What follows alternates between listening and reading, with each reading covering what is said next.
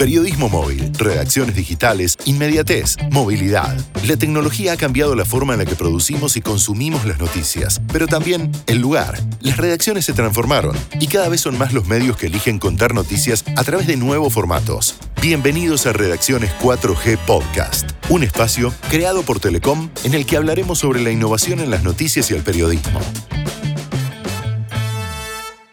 Bienvenidos a un nuevo episodio de Redacciones 4G Podcast. Mi nombre es Eduardo Aguirre. Y yo soy Irina Sternik. Este podcast está siendo grabado de manera contemporánea al desembarco de Lionel Messi en el PSG, evento por el cual Ibai, el famoso streamer español, se volvió una celebridad mundial gracias a Twitch. Twitch, que es un fenómeno más que interesante de analizar, arrancó hace varios años para el universo gamer y hoy se convirtió en muchos espacios. Hay un boom para diferentes tipos de nichos que tienen a diversos protagonistas alrededor del mundo. Y también diversas categorías. La más popular es Just Chatting. ¿Lo que, Edu? Eh, esto significa solo charlar y contar anécdotas. Pero la verdad es que necesitas tener algo más para decir. Ah, por ejemplo, lo que hace el twitchero nanísimo en lo que a divulgación política se refiere. Claro, y los súper conocidos como el Kun Agüero o Ibai en la categoría eSports, o la periodista científica Rocío Vidal, más conocida como la gata de Schrödinger en España. En Argentina con Alejandro Xome, alias Baujasaurus, con arquitectura y urbanismo y muchos más. La idea justamente de este capítulo es comprender un poco más la lógica de Twitch, una plataforma de expresión audiovisual a donde el creador y los usuarios tienen mucha más interacción que en otra red social similar. Absolutamente, Iri. En Twitch y en los streams en general, el emisor está más cerca del receptor. Hay un clima de intimidad que no existe en la televisión. Cada uno crea su propio programa, pero en un mundo donde los memes y lo genuino están en primerísimo plano.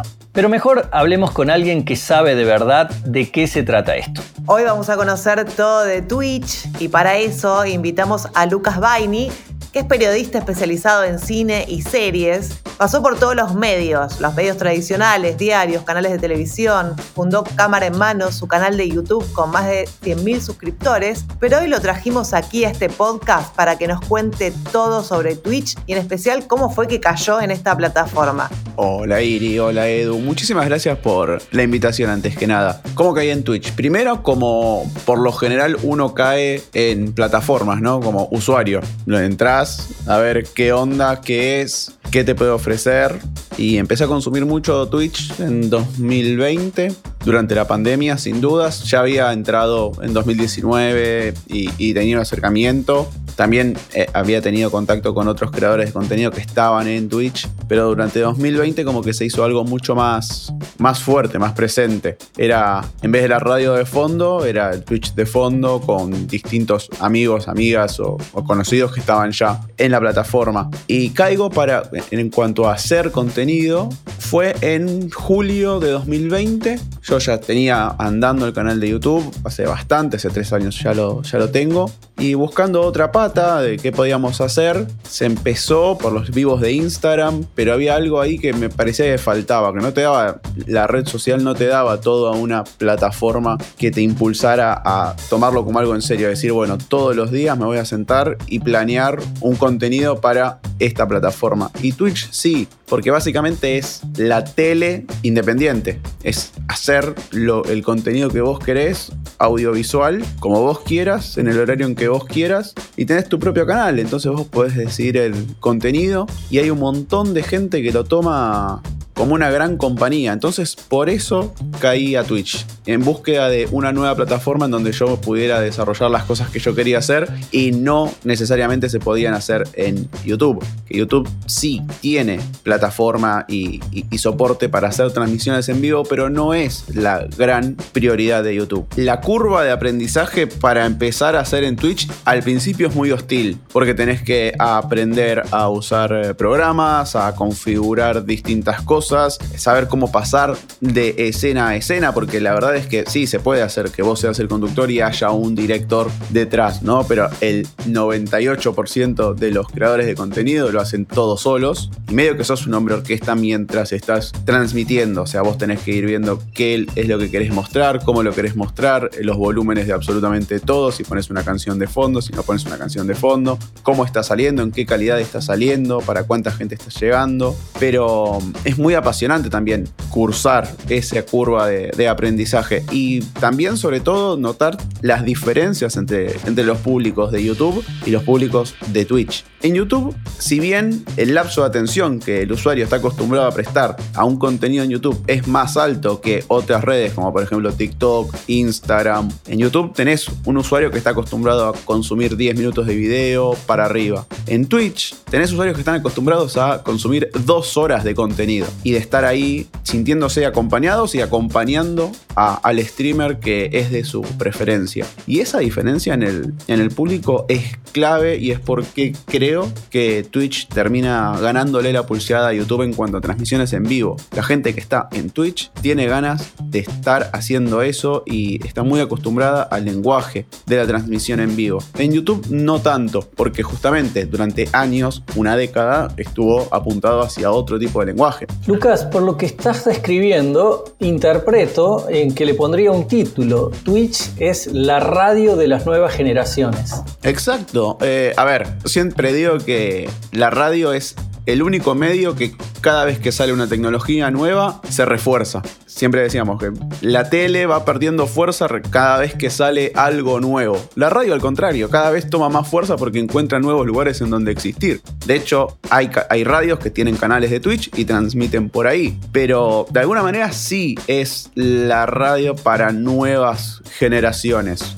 es una plataforma que se acerca mucho más a ese lado de la compañía que te, ofrecía, te ofrece la radio desde siempre. Tus insumos básicos tecnológicos, que me des una descripción de qué cámara usas, qué micrófonos usas, qué software estás utilizando, qué ancho de banda tiene tu conexión a internet. Primero, más que importante que nada en el mundo, el micrófono, que se escuche bien constantemente. Yo tengo un, un micrófono Blue Yeti Nano, que es como la línea de entrada de Blue Yeti. Ese es ese tipo de micrófono que es un caballito de batalla, siempre te va a funcionar. No es tope de gama, pero se va a escuchar bien siempre.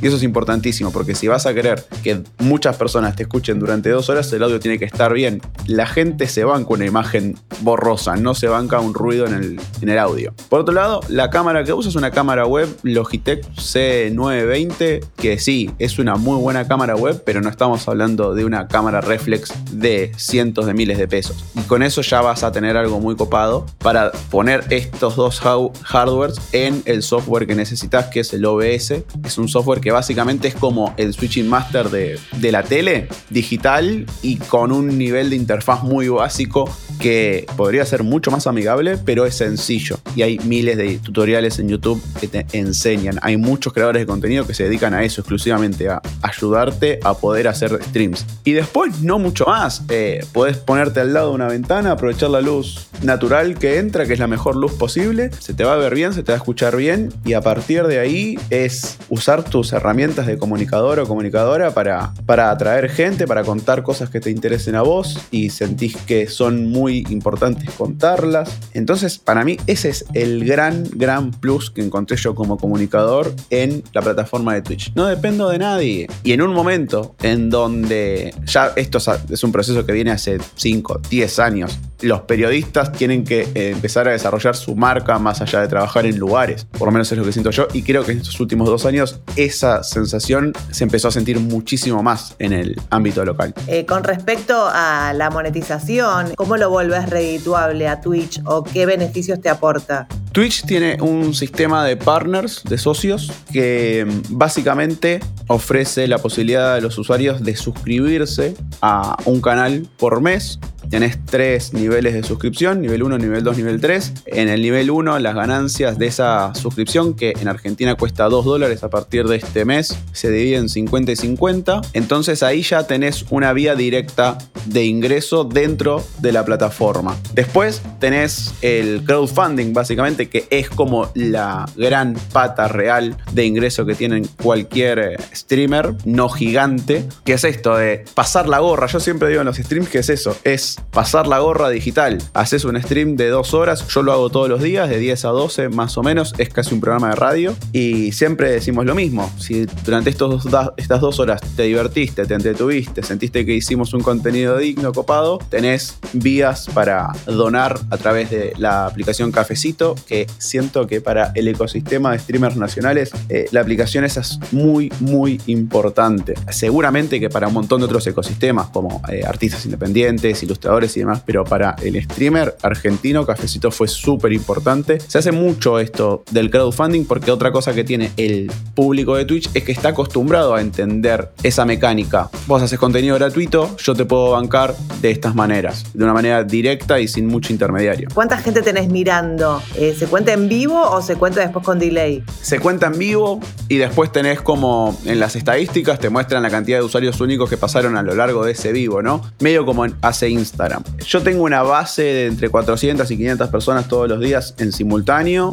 Total, a veces son 3.500, a veces son 4.000, a veces son 5.000. Después tenés eventos especiales como hacer las reacciones en vivo a los Oscars y otras entregas de premios, que ahí sí escalás a 2.000, 3.000 personas en vivo. Pero mm, la constancia es la que te genera esa cercanía con el usuario que te elige para hacerte parte de su rutina. Y ahí es en donde se genera la confianza como para decir, sí, te voy a bancar de esta manera. Me gusta mucho más que buscar sponsors o hacer alguna campaña con marcas que puede tener que ver o no conmigo. Y en este sentido, ¿cuál creerías vos que son las claves para que la audiencia la pase bien? ¿Es la, información, la formación, la educación, el entretenimiento, el show? Creo que podés hacer un combo entre todas esas aristas que mencionaste, Edu, pero en definitiva, al estar en una época en donde la información no es que escasea, sino que explota por todos lados, hay un montón de vías de comunicarnos, hay un montón de, de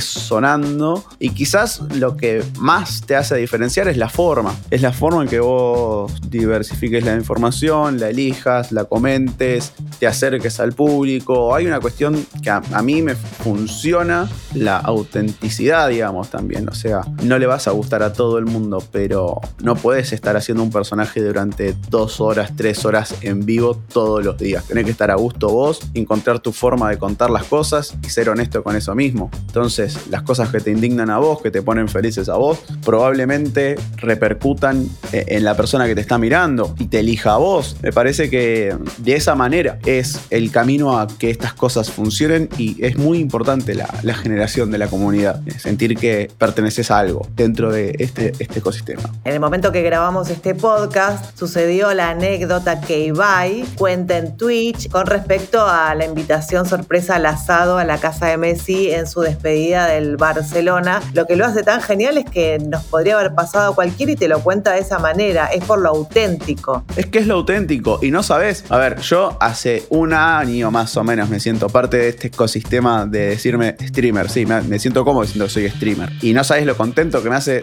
sentir que haya un representante, un embajador como Ibai llevando ese nuevo oficio a lugares tan exclusivos como la escena de despedida de Messi y aproveche esa plataforma para contar que sí, que esto es en serio y que es difícil hacerlo y que para tener éxito tenés que ser así, tenés que ser honesto y te diría humilde, orgánico y por eso es que Ibai termina llegando a lugares tan exclusivos porque se acerca de una cuestión súper auténtica al Kun Agüero, no es que se acerca cuando el Kun es noticia y cuando no, no. ¿Tienen lugar los medios o el periodismo tradicional en esta plataforma? Esta es una pregunta que nos hacíamos hace años en YouTube. ¿Tienen lugar los grandes grandes medios en YouTube. Y al principio era ahí, no sé, qué sé yo, quizás sí. Y la verdad es que sí lo tenían. Hay que ver cuál es la, la estrategia para entrar. Claramente, la relación de un usuario con el canal de YouTube de Canal 13 no va a ser la misma que con la del canal de YouTube de su youtuber favorito que conoce desde que tenía 100 suscriptores y de repente ahora tiene un millón y lo ve ahí como triunfando. Lo mismo va a pasar con Twitch. Es una plataforma que básicamente vos podés, si tenés los derechos, lo podés hacer o hacer contenido exclusivo para el Twitch de tu canal. Me parece que es re válido, igual que medios digitales. Es válido, de hecho, hay experiencias ya. La gente de Malditos Nerds, que es un programa en IP y viene con una caterva de años siendo un medio especializado en videojuegos, tiene su canal de, de Twitch y es un éxito, es un caso de éxito. Entonces es simplemente ver cuál es el contenido con el que vas a desembarcar y si entendés el lenguaje que se maneja eh, en Twitch. Está muy bueno ver cuando hay una experiencia así y ves que los conductores, conductoras están usando el mismo idioma y se nota que consumen Twitch. Cuando pones un producto que te das cuenta que fue cocinado en otra cocina y lo pones en Twitch, ahí sí te genera como una incomodidad. Lucas, ¿cómo es la interacción? Con eh, la audiencia, con la comunidad de seguidores en Twitch. ¿Qué tan participativos son y qué tanto espacio les das vos para que puedan enviar comentarios, aportar contenido? Es clave. El feedback instantáneo que tenés en el chat es súper importante. Yo le doy bastante libertad, yo me nutro mucho de eso, estoy constantemente atento al, al chat en cada stream. De ahí siempre surge un estás hablando de, de una noticia X y viene alguien y dice, no, salió el tráiler de tal película y te tira el link y vos podés ahí elegir sumarte a eso. Después tenés herramientas para fomentar la interacción en el chat a través de encuestas, apuestas, los emblemas que los usuarios tienen al suscribirse, así se le destaca su mensaje, tenés puntos en el canal, vos podés usarla de la manera en que el streamer decida para destacar mensajes, para proponer un tema, para proponer una dinámica dentro del stream. O hay mucha gente que lo, lo pone como diciendo, bueno, querés un saludo personalizado, poné tus puntos del canal, que son fidelidad. Yo le doy mucha importancia, no en el punto de el chat hace el contenido, ¿no? Pero sí hacerlo sentir parte. Lucas, ¿y cómo generás contenido o producís el contenido que, que mostrás todos los días durante esas dos horas? Yo lo hago medio mixto. Yo siempre sé de lo que voy a hablar, por lo menos en una apertura, en una primera hora. Y después de esa primera hora, si metí todos los temas que yo quería hablar, quizás ahí sí, aprovechar de lo que se estuvo tirando en el chat y ver para dónde vamos, porque eso es, es importante, hacer sentir a la comunidad que la escuchás, la lees y estás atenta a lo que les mueve el amperímetro, digamos. Eh, siempre llevar una consigna, un juego o una pregunta o así, funciona muchísimo, a mí me funciona muchísimo y es parte de la vieja producción de radio también, ¿no? De la preproducción de un programa de variedades en la radio. Yo no voy a decir que es el reemplazante porque un programa de radio se compone de un montón de partes para ser bueno. Una persona sola en un cuartito no puede hacer un programa de radio, puede hacer un stream y listo. Pero en esa simplicidad también encontrás un montón de gente que elige eso, es decir, la verdad es que sí, tengo ganas de pasar mi mañana con vos, tranqui, siento que estás desayunando ahí en el stream, yo puedo estar desayunando también y charlamos. Y no me voy a comer ninguna publicidad, no me voy a comer ningún PNT loco, o sea... Hablando de ese contenido, ¿cómo te funciona si es que lo has puesto en práctica frecuentemente la posibilidad de transmitir entrevistas en ese espacio también en vivo? ¿Forman parte de tu menú de contenido habitual? Sí, ahora me estoy tomando un poquito de, distancia de las entrevistas porque hacer esto mientras haces el canal de YouTube y la verdad es que más allá de tener una diseñadora y una editora de videos para YouTube, Twitch lo manejo 100% yo y es difícil producir la nota, preproducir los llamados. La verdad es que sí y funcionan muy bien. Funcionan mejor las entrevistas en Twitch que en YouTube. Me atrevería a decirte por qué. Porque tenés la posibilidad de tener al protagonista ahí en vivo, lo charlas y encima el chat tiene la posibilidad de hacer las preguntas. Y vos como entrevistador podés balancear entre tener tu camino de ruta de tu entrevista preproducida, pero también hacer sentir parte de la comunidad de vas viendo las preguntas que hacen, cuál de las respuestas del entrevistado o entrevistada impactó más, entonces puedes ir por ahí también. Está bueno. Eh, la dinámica de la entrevista eh, con un chat en vivo y una comunidad detrás está, está muy buena. Siempre las entrevistas han sido de manera virtual, a través de un Meet, a través de Discord, a través de Zoom. Lucas, ya para ir terminando, en primer lugar te agradecemos mucho y en segundo lugar te queremos pedir que nos recomiendes algunos canales para fogonearnos en Twitch relacionados con lo periodístico, la actualidad o lo que vos quieras. Primero que nada, muchísimas gracias por este tiempo, por la invitación y por todo. Yo siento que soy un neófito en Twitch, les soy sincero, hay muchísima gente que está ahí hace años y es referente, pero también siento que hay un montón de colegas que estaría buenísimo tenerlos en Twitch, ¿no? Canales que veo mucho, un amigo queridísimo que es Alejandro Some, que hace un canal enteramente dedicado a la arquitectura. Es así como su cuenta de Twitter está dedicada a difundir arquitectura. Él hace streams hablando de arquitectura, relacionado a series, a películas, a historia general y es súper, súper entretenido. Después, humoristas, Lucas Lauriente, Lucho Mellera, que de alguna manera encontraron ahí un lugar que no habían encontrado ni en Instagram ni en en YouTube. Hay una chica que me gusta muchísimo que es Flo Pereira, que lo que hace es ejercer el método Pomodoro de, trabajo y estudio en Twitch. Hace streams mostrándose cómo trabaja o estudia durante 25 minutos, 5 minutos de recreo, otra vez media hora de trabajo con música de fondo y después que de repente tiene un recreo largo para hablar con, con gente. Eh, hay muchas cosas. Es increíble y por supuesto eh, las edades y la generación que consume Twitch la siento, y también lo dicen las estadísticas, como opuesta a la, a la que consume los medios tradicionales, que supongo que son millennials y centennials. Quizás hace dos, tres años eh, la audiencia central de Twitch y casi única eran chicos y chicas de 12 años que buscaban a su streamer favorito a ver cómo jugaba Fortnite, League of Legends, Call of Duty o el GTA. Pero eso fue mutando, sobre todo en estos dos últimos años. La categoría más importante ahora de Twitch no es un videojuego, sino que es in real life just chatting, que es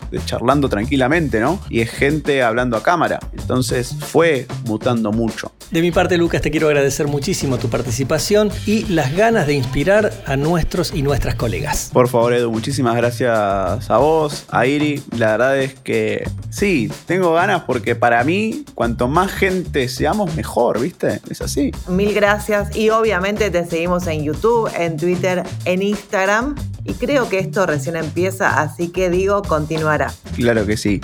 Cada día Twitch recibe un promedio de 26,5 millones de visitas y cada mes más de 6 millones de personas transmiten contenidos propios. Y como nos contó Lucas, son muchos los creadores que viven de esto. Algunos ganan millones y otros, la mayoría diría, generan su propio trabajo de manera independiente a través de contribuciones o donaciones de usuarios. Un dato interesante es que luego de haber sido comprado por Amazon en 2014, no paró de crecer. Y con la pandemia, digamos que terminó de coronarse como la alternativa a YouTube. Y creció durante el 2020 en un 56% de horas consumidas. Pero quizás esto es solo el comienzo de una gran alternativa para que los periodistas generen su propio contenido. Esperamos que les haya gustado este capítulo en el cual seguimos buscando nuevas instancias para desempeñar nuestra profesión. Nos quedan algunas certezas sobre Twitch y un entusiasmo muy grande por empezar a consumir. Consumir y producir, Edu. Realmente me dan ganas de tener una silla gamer,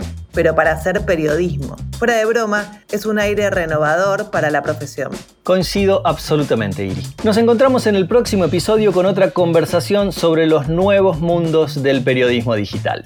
Hasta la próxima.